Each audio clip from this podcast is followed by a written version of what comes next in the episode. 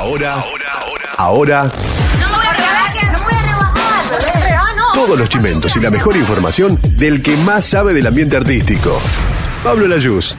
En el mundo del espectáculo se vivió una jornada triste. La muerte de Floppy Cucú, la amiga y asistente de Lizzie Tagliani, dejó a todos con un sabor amargo. Fue para muchos una gran sorpresa. Muchos desconocían la enfermedad que tenía Floppy. Floppy forma parte del staff del Precio Justo y fue una de las 30 personas que se contagiaron de COVID-19. A raíz de esta enfermedad se le hizo estudios y ahí se descubrió que tenía leucemia, una enfermedad que en menos de 30 días se llevó a su cuerpo. Lizzie Tagliani no hizo declaraciones ante la prensa, asistió junto a la semana de Floppy a su entierro y su despedida final, y solamente emitió un comunicado contando que habían mantenido en silencio el tema de Floppy para proteger a su mamá, una mujer que no iba a poder visitarla en la clínica donde estaba internada. Pero también dejó en claro de que tenían esperanza de salir de esta situación y que fue toda una sorpresa que en menos de 24 horas su cuerpo tomara este tipo de infección que le terminara costando la muerte. Sin duda que fue una jornada muy triste, mucho más para Lizzie Tagliani, que está teniendo un año bastante complicado, no solamente por lo laboral, sino también ahora por la pérdida de uno de sus seres más queridos. Un hecho muy curioso se investiga en la justicia de la ciudad de Buenos Aires. Cuando Roca Salvo, la conductora de Canal 9, hace su programa de su casa y utiliza una de las aplicaciones para poder salir al aire, cada dos por tres se le sentía de que se le cortaba la comunicación. En muchas oportunidades las quejas las hizo al aire la propia Susana Roca Salvo.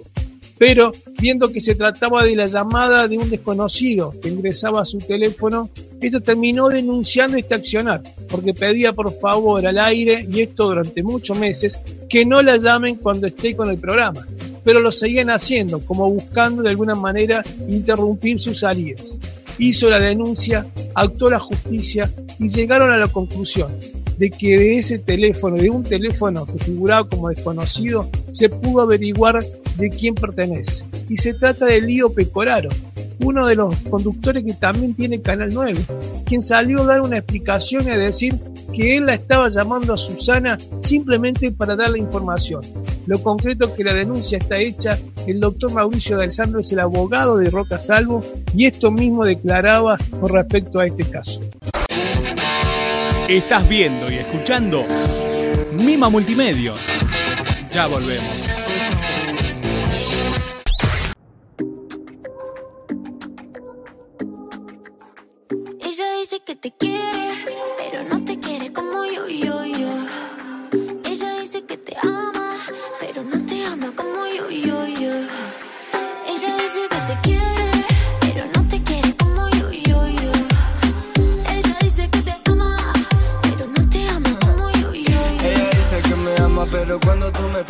Se me descoloca la mente este niño delincuente. Oye, princesa, quiero comerte, pieza cabeza, tu labios de fresa. Yo sé que tú andas desde los 22. Déjate hacer bobo porque no te cuidó, no te valoró, él nunca te dio.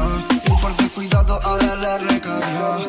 Tú eres una fresa que quiere calle. Y yo con este swing que no le gusta a tu padre. No sé si son mis jeans, no sé si son mi tatuaje.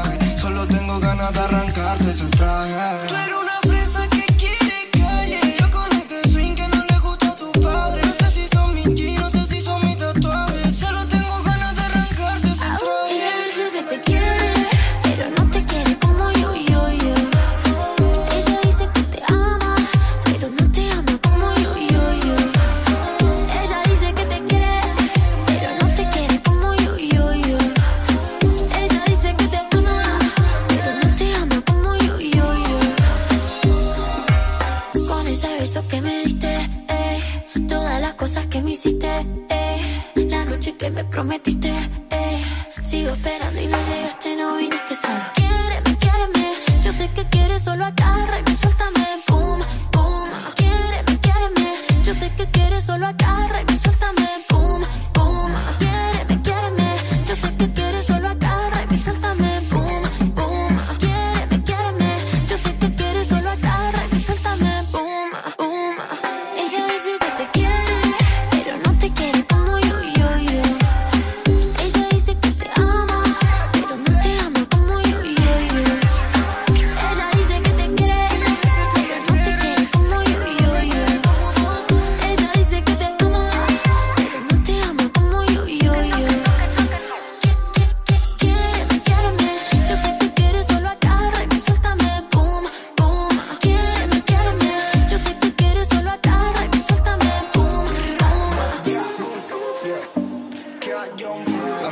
en la casa. Tini, tini, tini. Yo sé que tú prefieres drama.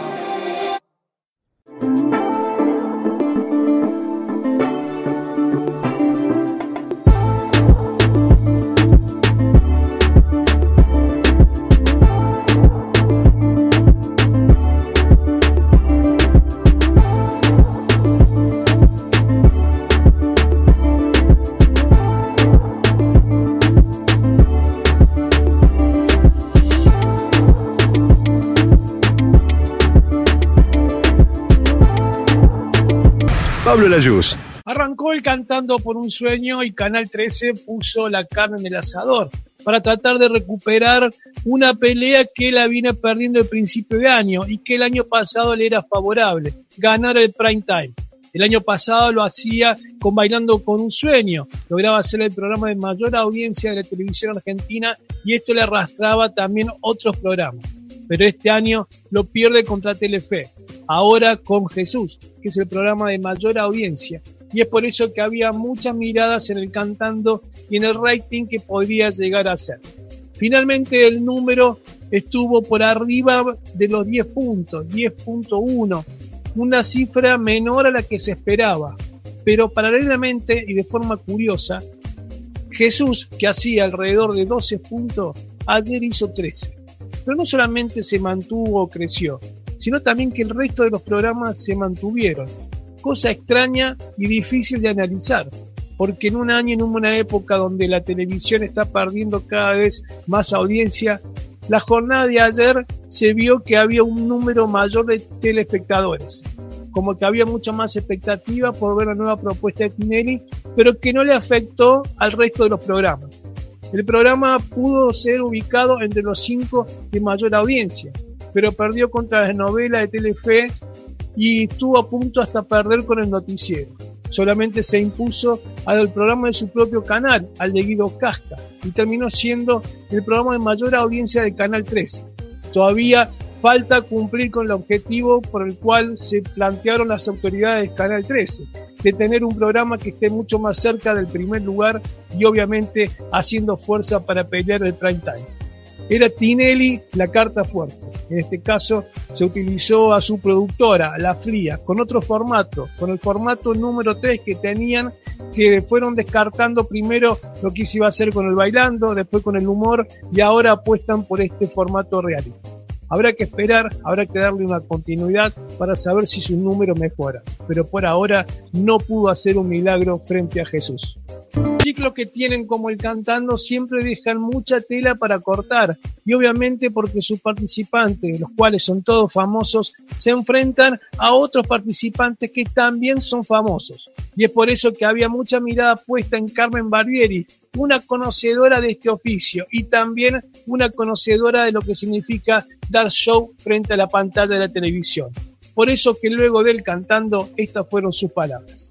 Muy feliz de, de volver a la FLIA, la pasé bien. Vos sabés que yo el día anterior me levanté con un dolor de espalda dura en el cuello, ¿Ah, mal, sí? porque era como volver a empezar. Es decir, yo siento que mi carrera vuelve a empezar.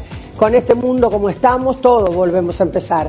Y, y debutar en el cantando era como, me sentía como una principiante, un Sí, horror. Digo, no, si me sé la letra, estoy toda, estaba tranquila, pero dura. Entonces me, me llamé al médico y me dieron. Serrapep, que es un, una enzima, por suerte, un antiinflamatorio, Sí. eh, antiinflamatorio natural, totalmente natural, y me aflojé y, y me sentí bien. Rey Mamón se apresta a tener un gran 2020. Arrancó trabajando en Polémica en el Bar, sigue haciéndolo en una de las radios más prestigiosas aquí de Capital Federal.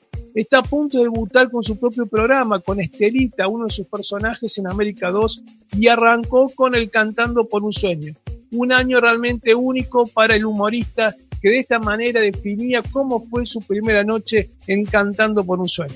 a través de mi amigo eh, Pablo Layus, que me escribió mientras yo estaba en medio del cantando y no, nunca vi su mensaje. Pablo, esto es lo que quería decir públicamente.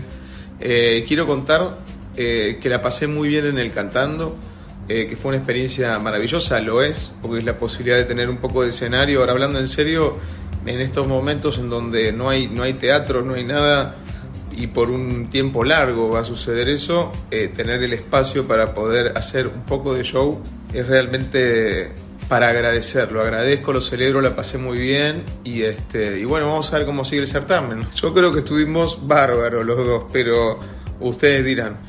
Gracias y les mando un beso grande, acompáñennos. Así llegamos a, la final. Los te informó de Buenos Aires, Pablo Layuz. Farándula de la mano de Pablo Layuz.